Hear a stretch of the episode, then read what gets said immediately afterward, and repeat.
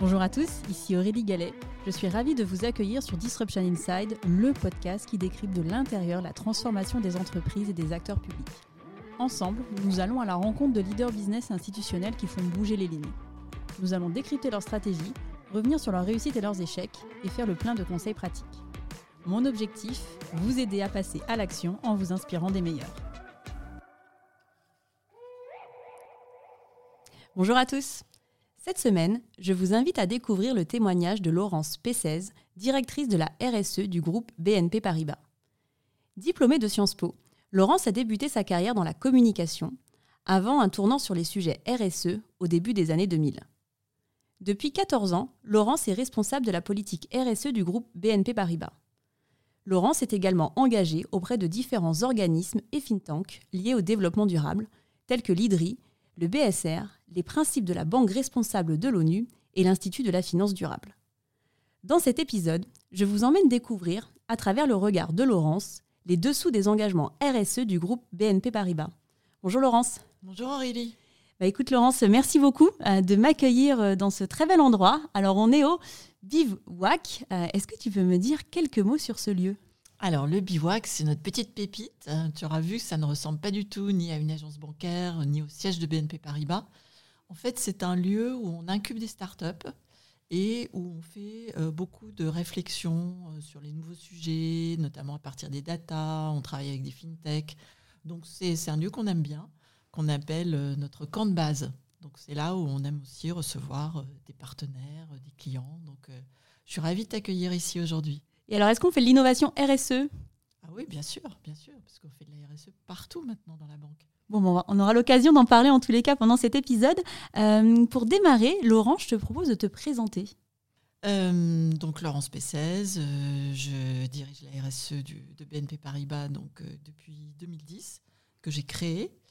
Euh, auparavant, euh, j'ai travaillé dans des secteurs d'activité très différents, euh, que ce soit la santé, les services informatiques, le marketing direct, et des métiers autour de la communication, du marketing, des ressources humaines, donc quelque chose d'assez varié. moi, j'aime bien j'aime bien m'inspirer de, différents univers.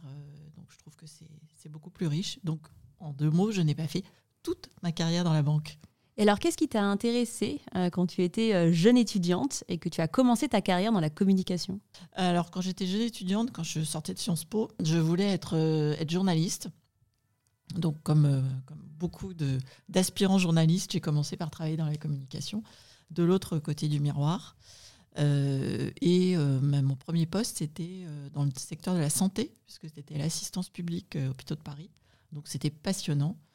Parce qu'en fait, il se passait toujours quelque chose, énormément de premières médicales, énormément d'innovations, euh, donc vraiment des sujets très très variés. Et en fait, c'est ça que j'aime, c'est la variété, la diversité des sujets, c'est être en prise avec l'actualité. Et aujourd'hui, dans mon métier, je retrouve, je retrouve ces caractéristiques. Alors, après plusieurs années dans la communication, donc tu as pris le virage RSE. à partir de quand finalement est-ce que tu as commencé à t'intéresser à ces sujets? Alors en fait, c'est comme toujours, hein, souvent dans la vie, c'est des questions d'opportunité. Donc euh, moi, je suis rentrée dans le groupe BNP Paribas par la filiale Assurance Cardiff, euh, donc qui était dirigée euh, à l'époque par Éric Lombard, l'actuel patron de la Caisse des dépôts. et en fait, lui, par relation, en fait, il, avait été sensibilisé au, sujet de, de, développement durable. début des années 2000, enfin dans l'industrie financière, c'était quand même assez émergent. Et il avait envie que chez Cardiff, qui est un, gestionnaire d'actifs et puis aussi qui s'occupe euh, bah, d'assurer euh, la sécurité des personnes quand elles empruntent, etc., la sécurité financière, il disait qu'il y avait sûrement des choses à faire dans le domaine. Donc il, avait dit à son COMEX, euh, bon, bah, j'aimerais bien qu'on regarde ce sujet. Et puis en fait, c'était un peu resté comme ça, en plan, les gens ne savant pas très bien par quel bout prendre le sujet. Et moi, j'avais la chance de, connaître à l'époque quelqu'un euh, qui était euh, à la direction de, Vigéo, qui était l'agence de notation extra-financière euh, française, hein, qui maintenant est devenue Moody's. Et, donc, je, m'étais renseignée en disant bah, cette tendance, développement durable, est-ce que c'est juste un effet de mode ou est-ce que ça va perdurer? Est-ce que ça va vraiment irriguer le développement économique? Et bon, il avait su me convaincre. Donc j'avais commencé à rentrer dans le sujet et en fait j'avais fait un, truc tout bête pour Cardiff, j'avais fait un SWOT. Donc voilà, c'est quoi les fondamentaux, ça pourrait être quoi les fondamentaux d'une stratégie RSE pour Cardiff? Et Eric avait été emballé et m'avait dit bah ok vas-y fonce. Et donc à ce moment-là j'ai eu j'ai commencé à créer une petite équipe donc à côté de la direction de la communication, donc je continue à m'occuper et à développer euh, une stratégie un peu globale avec euh, accès à l'assurance pour les personnes fragiles, avec euh, ce qu'on peut faire en termes de gestion d'actifs, etc., etc. Et c'était un petit laboratoire en fait pour le groupe qui a été regardé avec attention et intérêt. Donc voilà, donc pas du tout une, vocation ou une conviction que j'avais de très longue date. Hein. Je ne vais pas vous raconter des choses qui ne sont pas la vérité, mais plutôt euh, bah, une opportunité, un effet d'aubaine, et, voilà, et ça m'a intéressé. Et, aujourd'hui, c'est toujours mon métier. Et alors, du coup, quelques années plus tard, tu as choisi donc de euh, rejoindre au sein du groupe, euh, enfin plutôt le, corporate côté, côté BNP. Qu'est-ce qui t'a attiré dans le secteur bancaire? Parce que finalement, Cardiff, c'était l'assurance. Qu'est-ce qui t'a attiré dans ce secteur? Alors, c'était pas, euh, pas moi qui ai décidé de rejoindre le groupe. En fait, c'est le groupe qui, euh, fin 2009, euh, a voulu muscler sa stratégie de développement durable. C'était la période après la crise financière. il y avait un besoin de prouver l'utilité sociale de la banque, etc. Et donc, ils ont pensé à moi puisque j'avais développé ça dans le domaine de l'assurance. Donc, c'est vrai que entre l'assurance et la banque, c'est deux univers différents. Et même si je suis restée dans le même groupe, j'ai eu l'impression de, vraiment changer d'entreprise, changer de réseau, changer d'interlocuteur, euh, changer de partie prenante. Mais comme l'assurance, euh, la banque, c'est vraiment quelque chose qui est très en prise avec la société, le développement économique, et qui s'adresse aussi bien aux individus qu'aux entreprises. Donc c'est ça qui est motivant, parce qu'en fait, le terrain de jeu, il est immense. Je pense que si je faisais le même métier dans une entreprise avec un secteur d'activité euh, bien délimité, euh, ça serait moins amusant. Parce que là, en fait, euh, les sujets sont toujours différents. Et est-ce que tu as eu des envies au moment de ta carrière de finalement basculer dans le journalisme qui était ton idée initiale à ta sortie de Sciences Po? Qu'est-ce qui fait que finalement tu, tu, t'es pas dit après quelques années dans la communication, je veux embrasser cette carrière de journaliste? Euh, je pense que je, suis revenue de, mes illusions et de ma vision euh, idéaliste du journalisme, peut-être parce que j'interagis beaucoup euh, avec différents médias. Et en fait, j'ai trouvé que ma position était tout aussi intéressante et que voilà, j'étais bien là où j'étais. Alors, on dit souvent qu'une carrière, c'est aussi le fruit de rencontres. quelles ont été les rencontres les plus marquantes dans ta carrière qui t'ont aidé justement dans ton parcours? Évidemment, Éric Lombard, euh, qui m'a mis le pied à l'étrier. Je pense que sans lui, euh, je ne serais pas là où je suis. Les envies de changer de secteur, euh, ça c'est plutôt une, une curiosité que j'ai en moi. et les rencontres, les rencontres, c'est plutôt des rencontres inspirantes aujourd'hui, qui me confortent dans l'utilité de ce que je fais, qui, me, qui me font toucher du doigt l'impact de ce qu'on peut faire à travers des projets qu'on soutient, à travers des, des gens qu'on accompagne. Donc la banque a un côté facilitateur de projets. Et c'est vraiment, ça, ça, nourrit beaucoup que de voir à quoi on est utile. Alors, qui est-ce qui, est qui t'inspire, par exemple, aujourd'hui? Par exemple, on a fait un contrat euh, à impact euh, pour une, une start-up euh, qui s'appelle Wake Up Café, dont l'objectif est d'éviter que les personnes qui sortent de prison récidivent. Et euh, je trouve absolument incroyable la façon dont est né ce projet et la personne qui le porte. Enfin, c'est pour moi, c'est euh, une source d'admiration et d'inspiration euh, au quotidien. Alors de l'inspiration, il en faut quand on a ton, ton poste.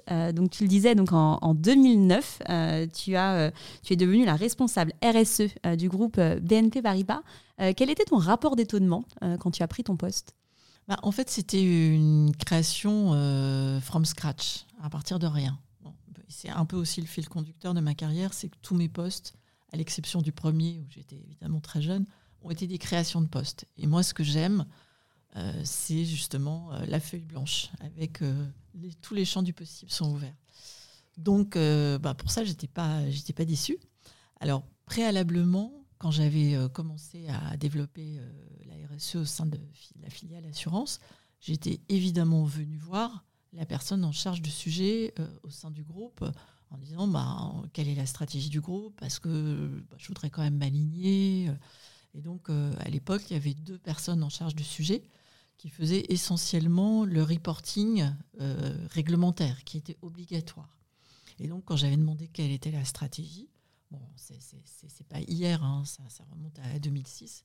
Euh, bah, en fait, la réponse avait été ben, non, il n'y a pas de stratégie au niveau du groupe. On laisse chaque entité libre de faire ce qu'elle veut. Euh, et si ça devient visible, on coordonne. Mais euh, c'est pas nous, dans des bureaux à Paris, qui sommes capables de savoir ce qu'il faut faire dans différents pays. Donc j'avais trouvé ça super étonnant, parce que je m'attendais quand même à quelque chose de plus structuré. Mais en même temps, je me suis dit, mais c'est génial, je peux faire absolument tout ce que je veux, il n'y aura aucun frein. Donc ça, c'était mon... Vraiment, je me souviendrai toujours et je me souviens euh, du moment, du bureau, de la personne avec qui ça s'est passé.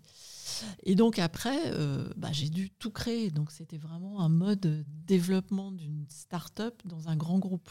Enfin, ça allait de recruter une équipe, euh, exister en tant qu'entité budgétaire au sein de la banque, parce que sinon je ne pouvais même pas acheter des fournitures, euh, trouver des locaux quelque part dans le groupe, comme on passait de deux personnes et que moi j'avais quand même l'ambition de développer une petite équipe, bah, il fallait pouvoir les asseoir quelque part. Donc c'était une époque pionnière. Aujourd'hui, dans mon équipe, il y a encore quelques personnes qui m'ont accompagné dans ces tout débuts. Et donc, on a, on a des souvenirs amusants. Et c'est une période que, que j'ai beaucoup aimée parce qu'en même temps, euh, bah, c'était nouveau, donc euh, on, avait beaucoup d'agilité. On n'était pas euh, à l'inverse d'aujourd'hui où c'est devenu très stratégique. Et donc, évidemment, où tout engagement, toute décision est pesée et il y a une multiplicité d'interlocuteurs autour de la table qui donnent leur avis. Bah, nous, on était un petit peu une, petite entité, on n'était même pas 10 personnes et on avançait très vite. Mais du coup, on t'a donné les moyens humains et financiers pour euh, avancer et structurer cette équipe. Alors, je me souviens très bien être allé euh, négocier avec le directeur général de l'époque, Baudouin Pro, un petit budget et quelques effectifs. Et à l'époque, euh, j'avais demandé un million d'euros et cinq personnes. Et la réaction avait dit Oh, mais c'est énorme, qu'est-ce que vous allez faire avec tout ça? Donc, bon, j'avais un peu expliqué que quand même, bah, il y avait des choses à faire, que on avait peut-être un certain nombre de concurrents qui étaient un peu plus avancés que nous et qu'il fallait quand même un minimum de moyens. Donc euh, voilà, ça permet de relativiser euh, le chemin parcouru. Et alors justement, euh, si, on, si on retourne en arrière, donc il y, y, a, 15 ans, qu'est-ce que tu avais mis en place à l'époque? Les premières actions un peu concrètes que tu avais portées avec tes équipes? Alors, j'avais une demande quand même euh, du directeur général qui voulait pas y mettre beaucoup de moyens, mais qui voulait quand même des résultats. Ah oui, le grand classique. qui était euh, bah, sur un certain nombre de secteurs sensibles, euh, comme par exemple le financement de l'industrie de la défense, comme le, nucléaire, mais aussi d'autres secteurs qui étaient à identifier par mon équipe et moi-même. Ça serait bien qu'on ait des critères de financement parce qu'en fait, euh, bah, les banquiers sur le terrain, eux, on ne leur dit pas ce qu'ils peuvent faire, ne pas faire. Donc, ils travaillent pendant des mois, parfois des années sur des gros projets. Et puis, quand, quand ça arrive au moment de la prise de décision, on leur dit non mais attendez, euh, c'est pas possible, euh, c'est un secteur beaucoup trop risqué, soumis à controverse, on peut pas financer ce genre de choses. Donc en fait, donnez-nous des, des, guidelines de ce qu'on peut faire, ne pas faire, et il faut que ce soit public de façon à ce que quand on est interpellé sur pourquoi on finance tel projet, pourquoi on soutient telle entreprise, on soit capable d'expliquer euh, quelle, a été la réflexion derrière. Donc c'était la première commande, c'était ça. Et effectivement, euh, dans les trois premières années, on a dû euh, publier cinq politiques sectorielles sur les secteurs les plus sensibles. Donc ça, c'était la toute première commande. Et alors du coup, à l'époque, il y avait déjà le, sujet des énergies fossiles qui était sur la table? Tout à fait, puisque une des toutes premières politiques a été la politique de financement du charbon. D'accord. Et une autre de l'industrie minière. Alors, on va y revenir en détail, parce qu'on a quand même beaucoup de, choses à voir sur, sur ce sujet. Euh, juste pour revenir un peu sur ces 15 dernières années, euh, tu as été aux, avant-postes euh, de toutes les mutations économiques, sociales et, environnementales. Est-ce qu'il y a des, des, dates ou des événements qui ont marqué finalement, qui ont été un tournant dans la prise en compte de ces sujets euh, RSE au sein des entreprises euh, Oui, pour moi, clairement, c'est euh, la COP21 en 2015 qui a été vraiment un tournant très important, parce qu'en fait, c'est la première COP qui a acté le fait que tous les acteurs économiques avaient un rôle à jouer dans la lutte contre le changement climatique. Donc, ce n'était pas simplement l'affaire des gouvernements, ce qui était un peu le cas auparavant, ou d'une minorité, d'une frange de la population qui, portait le sujet. Euh, mais qui ne représentait pas l'ensemble des citoyens. Là, ça a complètement changé. les entreprises avaient un rôle à jouer et donc, par construction, les banques qui financent ces entreprises.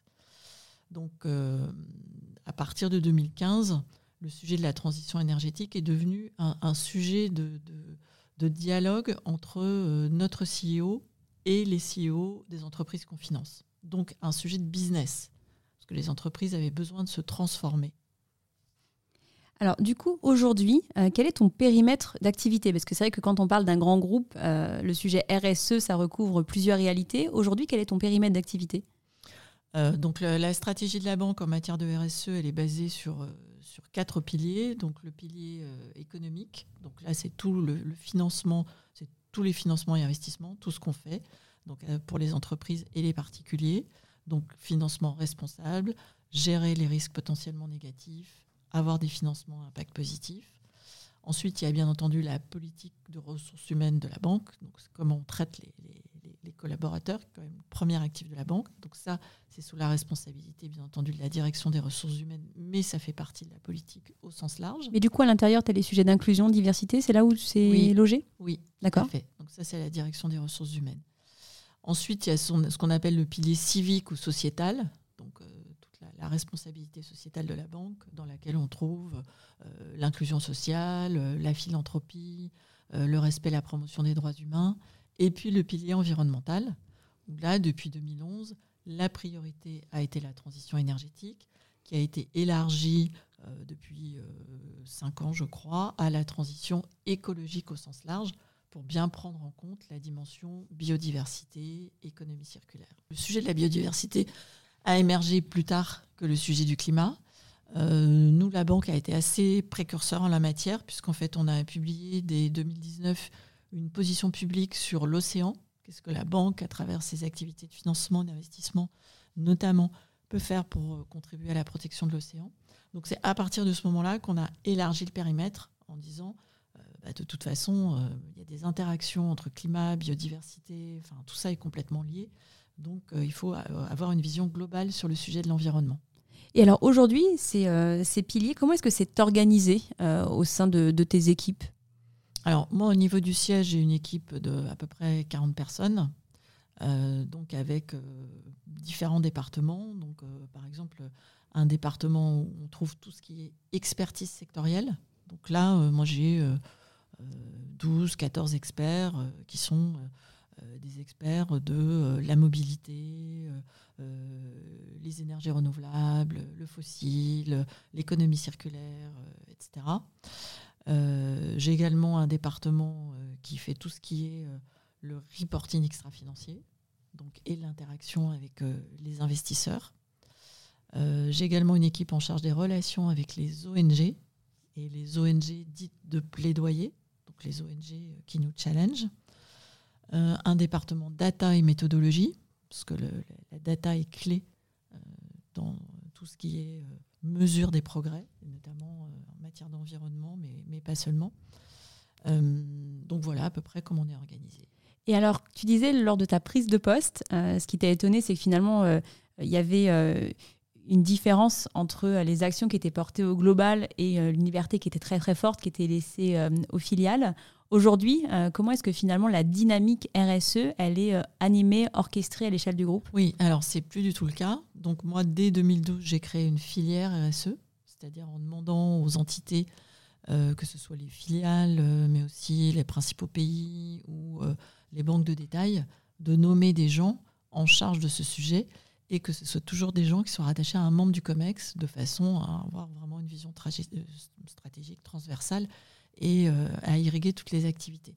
Donc aujourd'hui, cette filière, c'est à peu près 230 personnes, euh, donc de gens qui sont des professionnels, des spécialistes. Et euh, compte tenu du fait que le sujet est devenu vraiment mainstream, stratégique, aujourd'hui, on a bien sûr cette filière de professionnels, mais toute la banque s'est approprié le sujet, à commencer par les gens qui interagissent avec les clients, euh, puisqu'aujourd'hui, nous avons des objectifs commerciaux en matière de financement durable. Tu disais donc 2015, ça a été un, tournant puisque les CEO ont commencé aussi à en parler euh, entre eux, puisque c'est devenu un, sujet euh, business.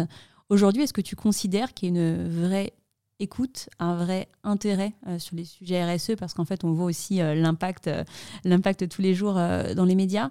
Est-ce que finalement, tu te dis qu'il y a vraiment eu un avant-après, même dans la manière dont ce sujet est traité par les dirigeants de l'entreprise? Alors oui, 2015, ça a été, c'est vrai, un point d'inflexion mais ça a continué à progresser et à prendre de plus en plus de place dans l'entreprise. Euh, et d'ailleurs, euh, à travers les, engagements qu'on a pris, on voit bien que c'est des choses qui sont de plus en plus euh, mordantes.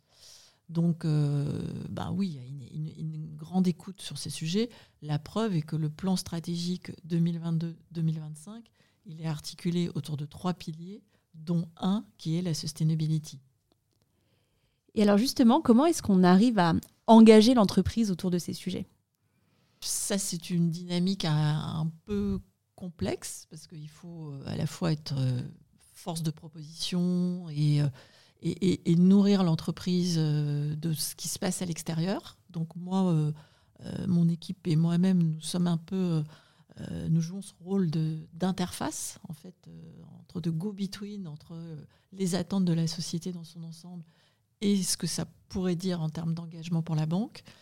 Euh, il faut avoir euh, une, direction générale qui, accroche, c'est-à-dire qui, voit l'intérêt à la fois d'un point de vue business, mais aussi en, termes de, positionnement et puis d'envie de ce que la banque peut délivrer comme valeur ajoutée.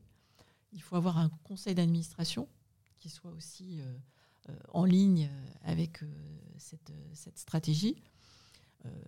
Quant aux collaborateurs de la banque, ça, c'est pas compliqué parce qu'en fait, les collaborateurs sont avant tout des citoyens. Donc, ils ont, envie de contribuer à la transformation de l'économie et à la création d'un monde plus durable. Euh, en fait, la, couche la plus difficile à convaincre, c'est le, management dit intermédiaire. Puisqu'en fait, ce sont des gens qui sont soumis à des injonctions euh, contradictoires.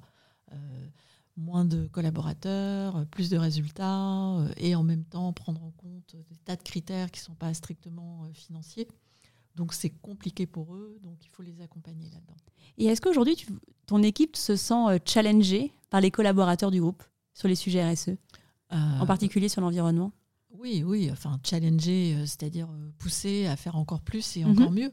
Mais ça a, été, ça a toujours été le cas. Enfin, moi j'ai un exemple en tête qui n'a rien à voir avec euh, le climat, qui est euh, le tabac. On a arrêté de financer l'industrie du tabac euh, fin 2016. Et la partie prenante qui a poussé, c'était les collaborateurs. Parce qu'en fait, on avait fait un, gros deal de, fusion dans le domaine du tabac. Et c'était sur la première page du site internet comme quelque chose dont on était fier. Et, donc, j'avais des collaborateurs qui, me disaient Mais c'est pas possible, enfin, le tabac, c'est pas bien, ça fait, les gens meurent, euh, comment peut-on se vanter de ça? Et au début, je me disais Ouais, d'accord, c'est vrai, mais bon, euh, qu'est-ce qu'on peut faire C'est pas évident. Et puis, euh, en réfléchissant au sujet, on a commencé par une, une stratégie d'engagement avec le secteur de la production du tabac. Donc, ce qu'on appelle une stratégie d'engagement, c'est quand on, on va voir les clients et puis qu'on leur dit bon ben euh, écoutez on n'est pas complètement à l'aise avec ça ça et ça euh, pour qu'on continue à vous financer ça serait bien que vous preniez un certain type d'engagement. Donc on est allé les voir en leur disant bah, écoutez euh, marketez vos produits auprès des mineurs dans les pays en développement. Franchement c'est pas très responsable. Faire du lobbying contre les traités internationaux les réglementations c'est pas génial non plus. Donc, ben, on vous aime bien, vous êtes des clients de longue date, mais, mais ça, franchement, si vous pouviez améliorer ça, Bon, et en fait, ça a duré un an, parce qu'on s'est aperçu au bout d'un an que c'était absolument pas possible, qu'ils avaient de belles politiques de façade, mais que dans la réalité, rien ne changeait, et que c'était un peu du tout ou rien. Et donc, euh, la décision qui a été prise a été d'arrêter de les financer. Pourquoi? Parce que le tabac, c'est la première cause de mortalité évitable dans le monde, et que nous, on avait une position euh, par, par ailleurs de protection des droits humains, et que franchement, ça collait pas du tout. Donc oui, les collaborateurs challenge pousse à aller plus loin. Alors, on va passer euh, à présent sur euh, le pilier euh, environnement, parce qu'on a quand même beaucoup de choses à, voir ensemble ce matin. Est-ce que tu peux juste nous partager quels sont les engagements les plus emblématiques que BNP Paribas a pris, et notamment bah, les dernières annonces qui datent du printemps sur les, engagements, les engagements du groupe oui, oui, oui, tout à fait. Euh, donc la diminution du soutien aux énergies fossiles, puisque c'est de ça qu'on parle, d'une part, et l'augmentation du financement aux énergies renouvelables, puisque l'objectif est bien de financer une transition. Donc moins de fossiles, euh, plus de renouvelables et, de bas carbone. Donc on a commencé assez méthodiquement par diminuer notre soutien à l'énergie la plus émettrice de CO2, à savoir le charbon. Donc je parlais de la première politique en 2010. Donc cette politique, elle a été euh, renforcée année après année jusqu'à 2020 la prise de décision de sortir complètement de la chaîne de valeur du charbon, donc à la fois extraction minière et production d'électricité à partir du charbon. Donc en 2030 dans les pays de l'OCDE et pays européens et 2040 dans le reste du monde. Donc en 2020, on a pris cet engagement.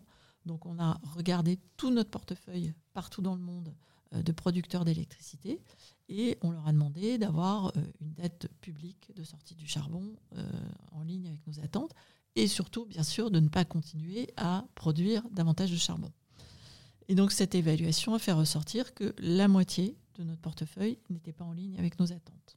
Donc on a engagé la sortie de relations de longue durée avec des acteurs importants. Évidemment, je ne peux pas te donner de nom. Euh, mais par exemple, l'équivalent de EDF en Corée du Sud, ben, on a arrêté de les financer. Donc c'est quand même des, engagements qui ont un vrai impact business et qui ont des conséquences en termes de perte de revenus. Donc ça, première énergie. La deuxième, tout de suite après, c'est le pétrole et le gaz non conventionnel. Donc euh, les sables bitumineux, les pétroles et gaz de schiste. Donc là, en 2017, on a décidé de ne plus financer les acteurs qui tirent la majorité de leurs revenus de ces sources d'énergie.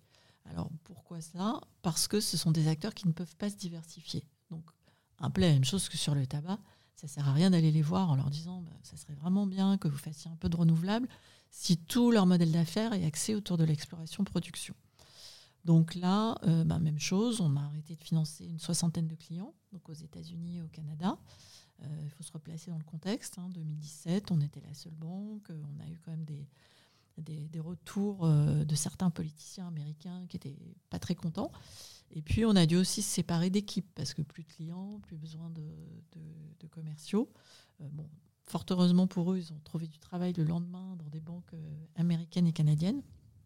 Mais donc, nous, c'était 4 milliards d'euros, en gros, de crédit qu'on avait sur, sur ces acteurs. Euh, qui ont été réduits à zéro euh, en quelques années, euh, le temps que les crédits arrivent à maturité. Donc charbon, pétrole et gaz non conventionnel, et puis ensuite, bien sûr, pétrole et gaz conventionnel.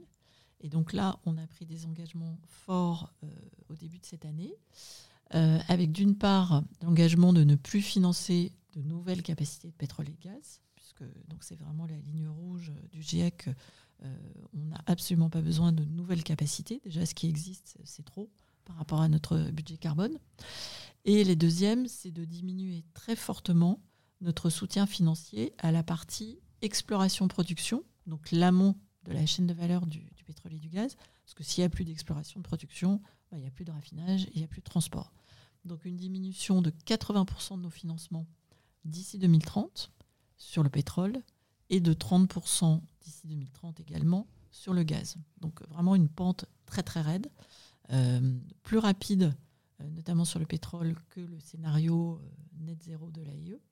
Et en parallèle, puisque donc on finance la transition, on a rehaussé notre objectif de financement des énergies renouvelables et notamment des énergies bas carbone, dans lequel on met essentiellement du renouvelable, mais aussi le nucléaire, à 40 milliards d'euros en 2030.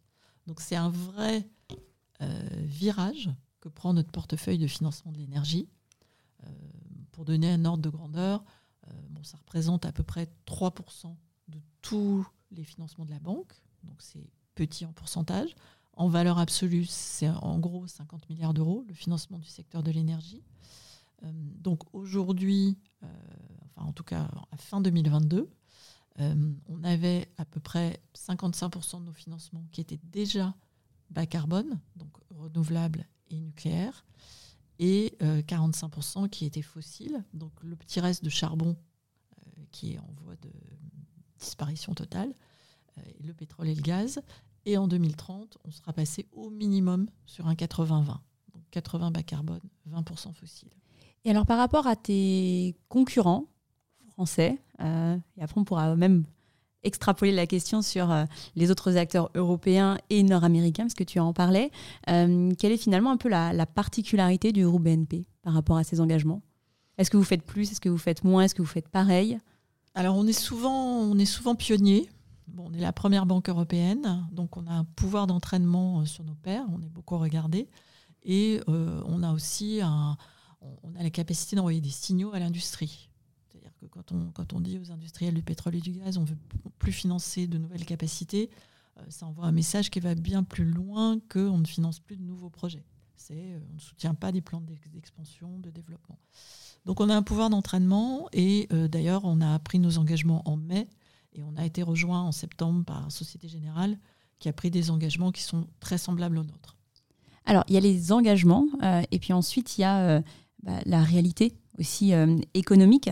J'ai une question pour toi d'Alexandra Cerizet, euh, qui est euh, Chief Strategy et Innovation Services Officer du groupe Sodexo, qui souhaitait te poser la question suivante.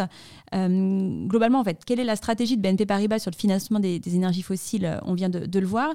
Et surtout, quel est le rôle de BNP Paribas dans le financement de la transition de ces entreprises?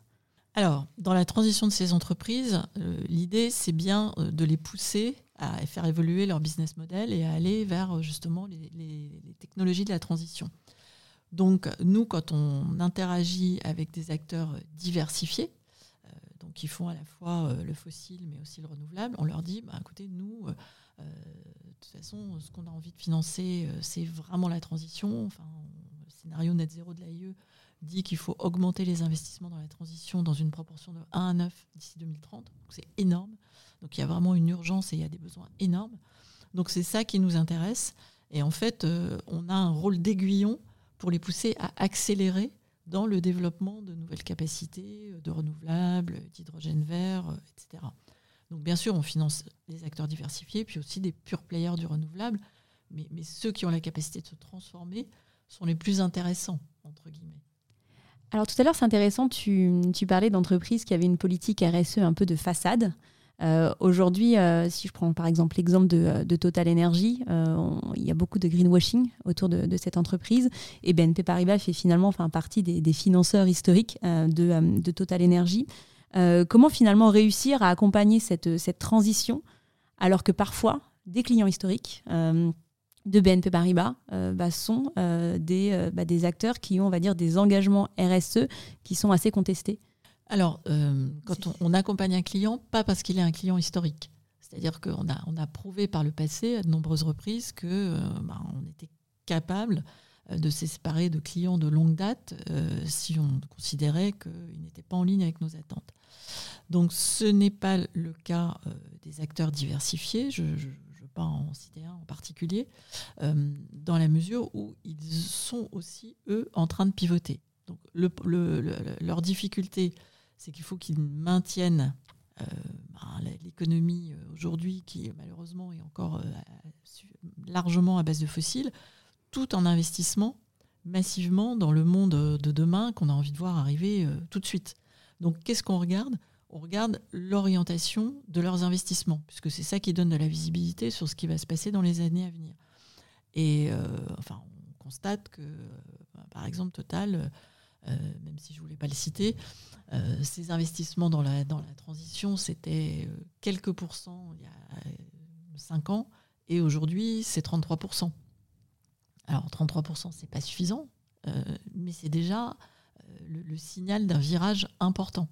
Donc, pour nous, euh, ça fait partie des acteurs à accompagner. En revanche, on a dans notre portefeuille de financement du pétrole et du gaz des acteurs qui sont uniquement présents dans l'exploration-production et qui n'ont pas de volonté de se développer euh, autrement. Et donc, on ne va plus pouvoir les financer parce qu'on ne peut pas réduire notre soutien à l'exploration-production dans les proportions énormes que j'ai indiquées en continuant de financer des acteurs dont le, le business model est de développer davantage de pétrole. Alors, ce qui est intéressant, c'est que euh, malgré finalement tous ces engagements euh, et les trajectoires aussi qui ont été, euh, qui ont été annoncées, bah, tu continues, tu le disais aussi, à être challengé par des ONG sur justement les, engagements du groupe BNP. en février 2023, donc le groupe BNP Paribas a été assigné en justice par trois ONG pour sa contribution au dérèglement climatique.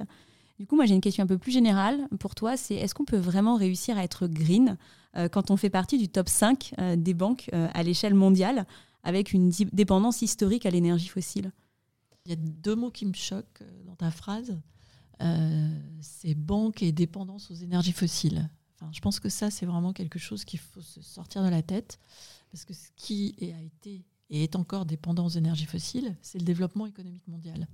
Donc les banques, elles ont juste un rôle de, de enfin, ce qu'elles ont fait jusqu'à présent, c'est euh, financer le développement économique à travers ces différentes révolutions. Enfin, bon, Aujourd'hui, on vit une révolution de transformation en profondeur, mais il y en a eu d'autres. Euh, la révolution industrielle, enfin bon, etc. Euh, donc les banques ne sont en rien dépendantes des énergies fossiles. C'est nous tous, individus, entreprises, euh, qui avons créé un monde basé sur le fossile. Et aujourd'hui, les banques, justement, elles, elles ont un rôle d'accompagnement et d'accélérateur de la transition. Et aujourd'hui, on donne des éléments de preuve euh, on voit très bien, parce qu'il y a un grand nombre de nos financements qui sont publics, que notre position, notamment dans ce qu'on appelle les league tables, donc c'est là où on voit euh, toutes les transactions que font les banques, euh, notamment pour aider les, entreprises à lever de l'argent sur les marchés. Sur la partie fossile, on est au 34e rang mondial, c'est-à-dire vraiment très très loin, alors qu'on est grosso modo la septième banque au niveau international alors qu'il euh, y a deux ans, on, était euh, à un positionnement qui était complètement notre positionnement en lien avec notre part de marché. Donc on est passé du 7e rang au 34e rang en deux ans. Euh, on arrête de financer un certain nombre de clients, ça, ça se voit aussi. donc on, donne des preuves que ce ne sont pas des engagements de façade, mais c'est vraiment une réalité. Et aujourd'hui, un, grand nombre de banquiers euh, passent leur temps à aller expliquer et vendre, entre guillemets, nos engagements à des clients qui, évidemment, les reçoivent plus ou moins bien. Quand on va voir un client du, secteur et qu'on lui dit, bah non, nous, euh, on va diminuer notre soutien, on veut plus de nouveaux projets, etc. Euh, et que c'est vraiment une mobilisation sur le terrain. Alors, les engagements qui sont pris, c'est des engagements voilà, qui s'inscrivent aussi dans, la durée. On parle d'une trajectoire. Euh, du coup, comment réussir à concilier euh, la réalité économique, euh, la nécessité de financer aussi bah, l'économie réelle dont tu parlais, dont on est tous acteurs aussi, notre dépendance notamment à l'énergie fossile, on en a parlé.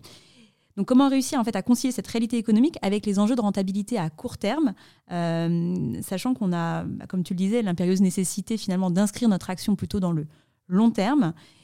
Et en fait, quand on parle de financement de ces projets, c'est des projets aussi, enfin, même si on les finance aujourd'hui, on, on, les a financés euh, hier, ben, ils vont avoir des répercussions euh, sur la planète dans les prochaines décennies. C'est vrai que quand on arrête de financer des acteurs, il y a une perte de revenus à court terme. Mm. Mais dans la mesure où nous, euh, ce qu'on veut financer, c'est la transition et où il y a un énorme besoin de financement et un potentiel à peu près illimité. Enfin, aujourd'hui, on manque pas d'argent, on manque de projets. Hein. D'accord. Donc en fait, euh, nous, ça, libère des capitaux, ça libère de la main-d'œuvre euh, pour justement euh, ben, être au plus près de tous nos clients qui veulent lancer des projets de décarbonation de, leur, de leurs industries. Et qu'est-ce que tu réponds aux gens qui disent il faut aller plus vite, il faut taper plus fort Est-ce qu'en fait c'est compatible avec la réalité économique telle qu'on la vit aujourd'hui?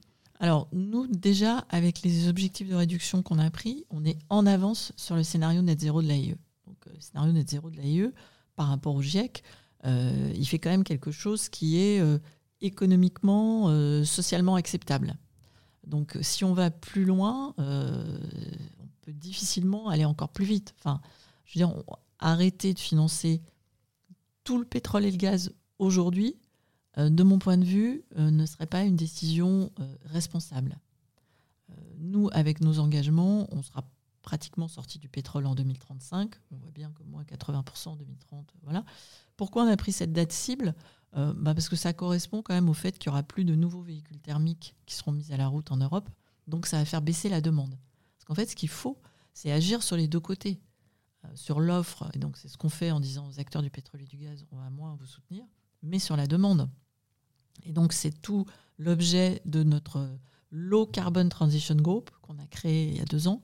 Donc ça c'est un groupe de 250 banquiers partout dans le monde, avec toutes les expertises financières possibles, qui eux vraiment sont là pour accompagner et trouver des solutions de financement à tous les projets de décarbonation, euh, que ce soit efficacité énergétique, euh, euh, stockage d'énergie, les batteries, enfin vraiment tout ce qui va permettre au monde de se décarboner.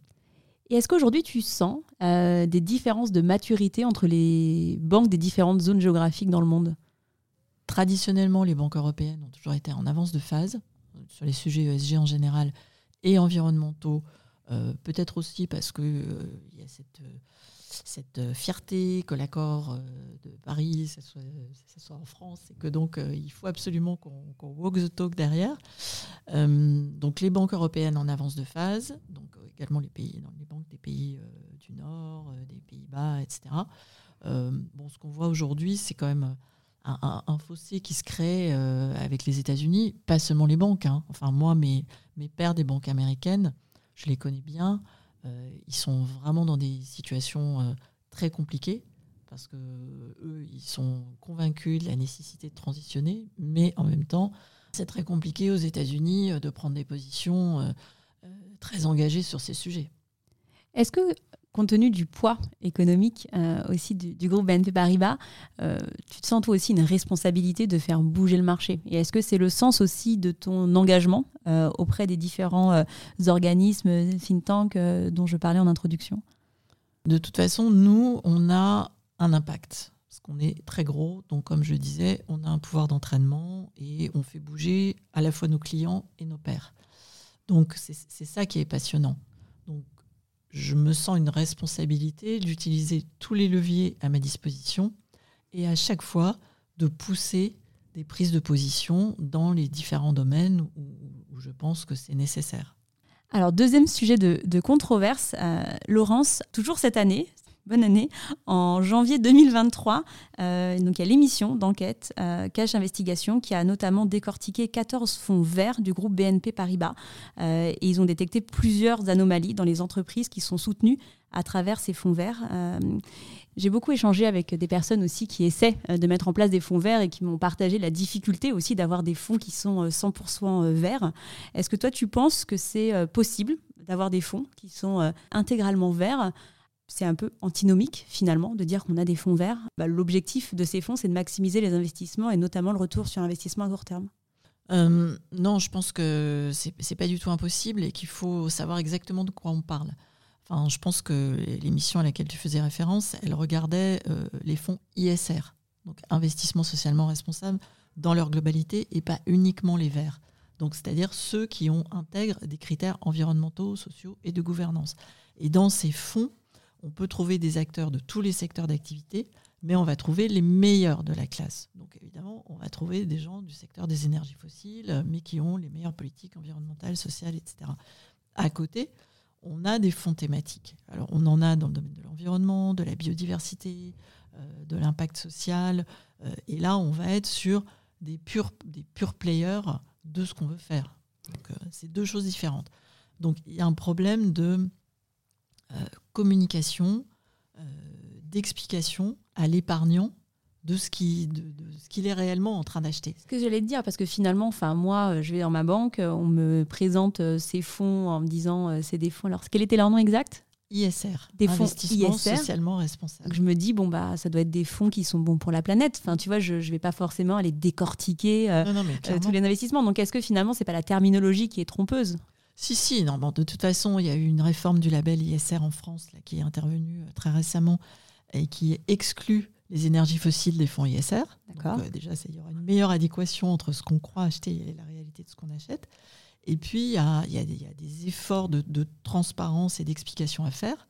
Donc, euh, il y a eu les, labels, enfin les, les fonds SFDR 8 et 9 de, de, la taxonomie européenne, tout ça, c'est hyper compliqué, personne s'y retrouve. Donc je pense qu'on n'est toujours pas euh, au niveau euh, de ce qu'il faudrait pour que les gens euh, soient sûrs de ce qu'ils achètent. Donc il y a encore beaucoup à faire à la fois de la part des, réseaux de distribution et des gens qui fabriquent les fonds pour que on soit vraiment sûr de ce, qu'il y a dans les fonds et qu'on ne fasse pas fausse route. Et alors du coup, comment est-ce que toi tu agis concrètement à ton niveau pour justement créer de la confiance dans ces fonds? Donc tu disais qu'il faut renforcer la transparence, euh, donc il faut, euh, faut, faire un travail de pédagogie. Bah, concrètement, comment est-ce que ça se déploie euh, aujourd'hui bah, à l'échelle de la banque de détail, qui est du coup bah, la banque dans laquelle les particuliers vont pour pouvoir souscrire ce type de produit? Alors bon, déjà il y a un sujet réglementaire, donc sur lequel évidemment moi j'ai pas du tout de pouvoir d'influence qui est de, savoir quelle est la définition des fonds, parce que si tout est défini de la même façon et que bah, l'épargnant peut comparer d'une banque à l'autre, etc., c'est quand même plus facile pour lui. Et puis après, il y a bien sûr un sujet de formation, euh, donc de tous les, de tous les vendeurs euh, dans, les réseaux et dans les agences. Et donc ça, c'est un travail euh, de fond qu'on mène à peu près à tous les, tous les niveaux de la banque. Et pour ça, on a notamment créé ce qu'on appelle la Sustainability Academy, qui est en fait un, one-stop euh, shop virtuel où on trouve, enfin, où les collaborateurs trouvent toutes euh, les informations, euh, à la fois donc de, de, connaissances globales, développement durable, transition énergétique, biodiversité, etc. Toute la stratégie de la banque. et on a aussi évidemment des niveaux plus, plus pointus en fonction des besoins, donc pour certains types de banquiers, pour certaines personnes au sein des risques. Et ce travail de formation, il remonte jusqu'aux différents COMEX des filiales avec des formations spécifiques pour. Donc c'est un gros. Comme on est dans un. Nous aussi, c'est un processus de transformation. Puisque depuis que c'est devenu au cœur du plan stratégique, c'est vraiment euh, l'affaire de tout le monde. Donc on doit s'assurer que, tout le monde a les connaissances minimum pour parler avec euh, ses interlocuteurs euh, de, ces sujets et pour proposer les bonnes solutions qui sont développées par le groupe. Ça se, ça se fera pas en un jour. Euh, il est tout à fait possible que demain, tu ailles dans une agence et que tu, tu tombes sur quelqu'un qui soit pas complètement fait de tous les fonds verts qu'on peut proposer. Mais c'est complexe en plus. Enfin, c'est compliqué. Euh, BNP Paribas, c'est 200 000 collaborateurs. Euh, donc ça, ça, prend un peu de temps, mais la démarche est en cours. Il y a des banques, euh, des, des néobanques qui voient le jour pour prendre justement un peu le contre-pied euh, bah, des banques euh, traditionnelles, donc des néobanques vertes, qui se présentent comme telles, comme Ilios ou Gringot. quel regard est-ce que toi tu portes sur ces néobanques qui voient le jour? Alors deux choses. Déjà, nous aussi on a une néobanque. Alors, en fait, néobanque c'est un abus de langage parce que sont pas vraiment des banques, elles ne sont pas régulées, enfin, c'est plutôt des fintech, des fintech vertes ou sustainable. Donc nous, on a une néobanque qui s'appelle Dreams, Dream Sustainable, euh, et qui est la première euh, fintech euh, sustainable européenne, donc qui est un concurrent de Gringot, Helios, etc. et qui a pris un, angle qui me paraît particulièrement intéressant, qui n'est pas uniquement le vert, mais qui est la, la, consommation responsable, donc avec toute cette incitation à la sobriété euh, qui va faire partie de la solution hein, pour atteindre euh, net zéro. Euh, donc, en ce qui concerne les banques qui sont uniquement sur le créneau vert et qui disent en venant chez nous, votre argent ne financera pas le fossile, mais uniquement le renouvelable, je trouve que c'est un peu une vision court-termiste. Parce que par rapport aux, besoins de développement de renouvelables dont la planète a besoin, c'est pas uniquement en finançant des purs players du renouvelable qu'on va y arriver. Donc, pour moi, c'est un peu une position euh, euh, de politique de l'autruche. C'est-à-dire, ah, moi, je ne veux pas toucher aux fossiles, euh, c'est sale, donc j'ai bonne conscience, etc. Mais la transformation du monde, elle se fera en transformant les acteurs du fossile vers le renouvelable. Donc, je trouve que se priver de ce levier, c'est un raisonnement oui, court-termiste. Alors j'ai une question pour toi euh, sur un sujet proche de Caroline Brucker, qui est directrice RSE du groupe Colgate Palmolive sur la zone France-Benelux, qui souhaitait te poser la question suivante. Comment le groupe BNP Paribas accompagne-t-il les personnes qui souhaitent développer des projets environnementaux ou solidaires via par exemple du microcrédit, du mécénat de compétences ou autre Alors on a énormément de moyens d'accompagner euh, les, personnes qui veulent s'impliquer dans la transformation euh, dont le monde a besoin. Euh, par exemple, si euh, vous voulez mettre des panneaux solaires sur votre toit, ben, vous pouvez avoir, grâce à notre filiale de crédit consommation, des crédits avec un taux d'intérêt particulièrement incitatif pour ça. Si vous voulez créer une entreprise à impact, donc euh, tout à l'heure, je parlais de Wake Up Café, qui va régler des problèmes sociétaux euh, énormes qui ne sont pas réglés par les politiques publiques. on a des banquiers spécialisés dans l'accompagnement des entreprises à impact. On a des politiques de crédit, ça veut dire des critères d'acceptation des projets qui sont adaptés à ce type d'entreprise, qui ont une structure de bilan euh, qui est un peu particulière. On est également évidemment actif sur le sujet de la microfinance depuis 30 ans.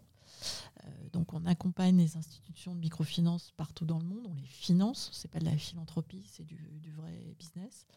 Euh, le segment de marché des entreprises à impact aujourd'hui dans le groupe, ça représente quand même 2 milliards d'euros d'exposition de crédit. Donc on n'est pas dans l'anecdotique euh, pour avoir une, façade attractive. C'est vraiment quelque chose qui fait partie de l'ADN de la banque. Quel regard est-ce que tu portes aujourd'hui sur le chemin parcouru euh, par le groupe BNP Paribas euh, depuis ta prise de poste il y a 14 ans? Euh, bah, Moi, je trouve que c'est incroyable. Enfin, quand j'ai des petits coups de mou, parce que ça peut arriver, hein, quand parfois on se dit ah, bah, c'est tout ce qui reste à faire, il faut aller plus vite, etc. je regarde justement derrière moi et je, me dis que c'est, enfin, l'accélération, elle a été formidable. C'est-à-dire que c'est vraiment une trajectoire euh, où euh, ça a bougé lentement au début et puis ça s'est accéléré. Et dans les, dans les trois dernières années, on a pris des engagements euh, vraiment très très forts, portés au plus haut de la banque, avec un consensus total des, des, principaux dirigeants des activités commerciales. Donc on n'est plus dans... Moi j'ai passé beaucoup de temps dans la première partie de ma carrière à convaincre. Euh, et là, j'ai plus du tout de problème de conviction. Enfin, c'est vraiment, ça s'est passé derrière nous. Donc, euh, donc je trouve, enfin, j'aurais pas imaginé. Enfin, mon but était bien sûr que euh, ça devienne, ça irrigue l'intégralité de la banque. Et je me disais, bah, finalement, j'aurais gagné le jour où on n'aurait plus besoin d'avoir une direction RSE parce que bah, ça sera partout. Mais j'aurais jamais imaginé que ça viendrait aussi vite. Parce qu'en fait, là, c'est au cœur du plan stratégique 2022 2025. Donc c'est une petite dizaine d'années après que j'ai commencé à m'occuper du sujet. Et euh, BNP Paribas, c'est un, un, paquebot. Enfin, ça a une taille de bilan énorme, c'est 200 000 collaborateurs, 60 pays. Donc je me dis que si on a été capable de faire ça, euh, enfin, tous les espoirs sont permis. Et alors, quelle était la réalisation dont tu as été la plus fière? Hum, bah, je, je, crois que c'est vraiment la, la, politique de transition énergétique la, toute première euh, ébauche, c'était 2015. Donc c'est la première fois où j'ai réussi à faire acter le fait que on finançait, alors à l'époque c'était le charbon, hein. on finançait moins de charbon, on prenait un engagement sur le renouvelable. C'est la première année où on a, comptabilisé ce qu'on finançait on s'est fixé un objectif de doubler. Et puis également, euh, j'avais euh, dans la stratégie le fait de pouvoir financer sur nos fonds propres les startups qui contribuent à l'accélération de la transition énergétique. Donc c'était vraiment quelque chose de, global qui n'était pas juste euh, bon, bah, on arrête de financer. Voilà. Donc ça, c'était en plus dans une période où il fallait convaincre. C'était, c'était quand même pas acquis. Ça, je crois que c'est la réalisation dont je suis la plus fière. Et ton plus gros échec? Mon plus gros échec, alors il est paradoxalement, il est sur le, plutôt sur le sujet de la déforestation où là, ce n'est pas un échec euh, BNP Paribas, c'est un échec en termes d'impact parce qu'en fait, on n'a pas été suivi. Moi, je, à chaque fois qu'on prend une décision, je fais le pari qu'on va être suivi par un certain nombre de banques parce que c'est évidemment comme ça qu'on arrive à maximiser euh, la, pression, entre guillemets, euh, sur les clients. Et en 2021, on a pris un engagement de ne plus financer d'acteurs du soja et du bœuf en Amazonie qui n'est pas une stratégie zéro déforestation en 2025, donc euh, quand même un, délai assez court. Et euh, à l'époque, je me suis dit, bah, c'est évident que toutes les banques vont nous suivre. Les banques internationales vont faire la même chose. 2021, euh, déforestation, biodiversité, enfin, le sujet est quand même là. Quoi. Et en fait, pas du tout. donc on se retrouve dans une situation où bah, les politiques publiques n'ont pas suivi non plus au Brésil. Il y a eu la période Bolsonaro, compliquée, voilà. Et on a été la seule banque internationale à demander des choses à nos clients. Donc on est passé un peu pour des hurluberlus, et puis aujourd'hui ça reste compliqué. Alors ce qui va venir, je pense, nous sauver collectivement, c'est la réglementation européenne de pas de déforestation importée. Parce que là, évidemment, les gens, les producteurs vont devoir s'adapter pour euh, pouvoir continuer à exporter en Europe.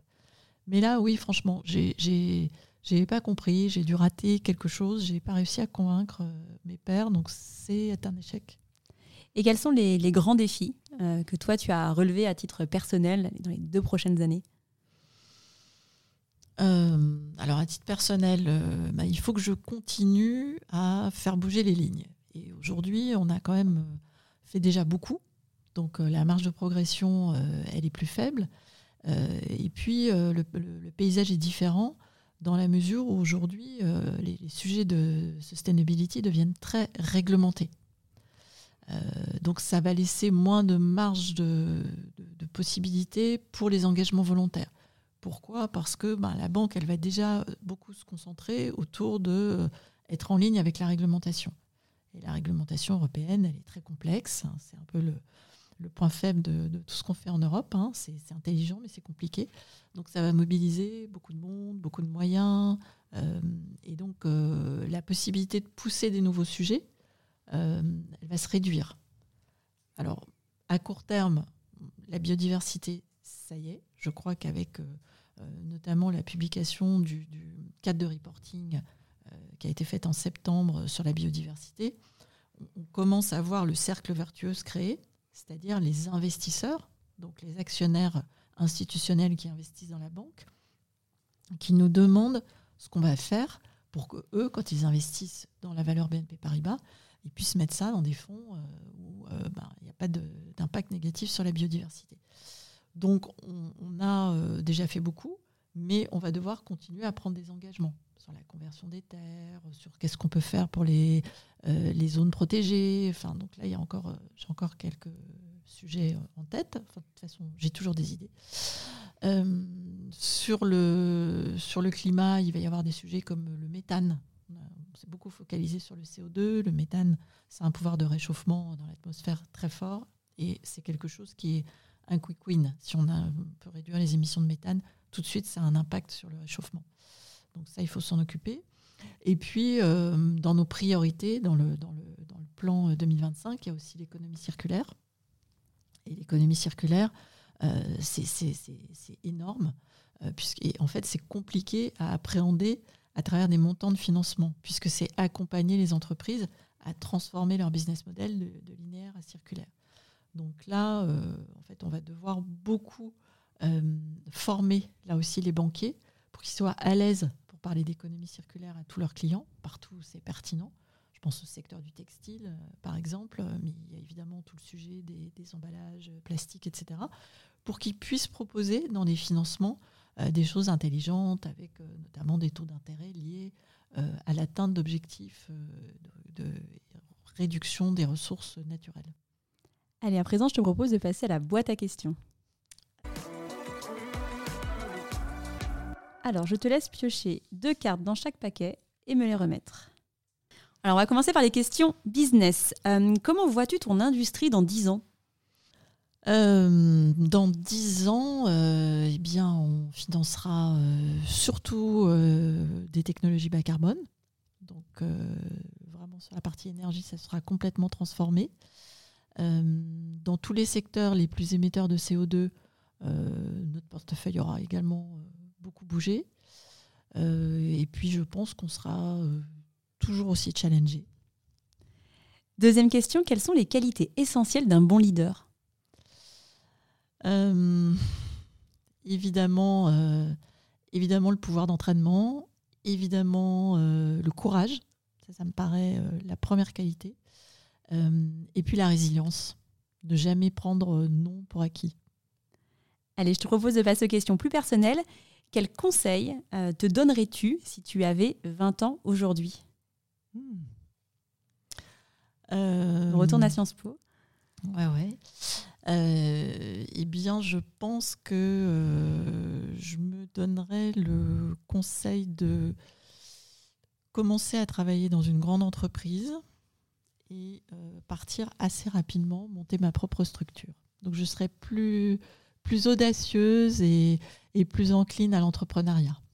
Et est-ce que c'est quelque chose que tu potentiellement envisages de faire euh, sur ta fin de carrière? Pourquoi pas Pourquoi pas? Bah, Écoute, on, suivra ton actualité, on verra. Allez, dernière question. Euh, comment continues-tu à progresser? Alors, je continue à progresser euh, ben, en me formant parce que, comme tu as pu le voir, moi, mes, mes, sujets sont multiples.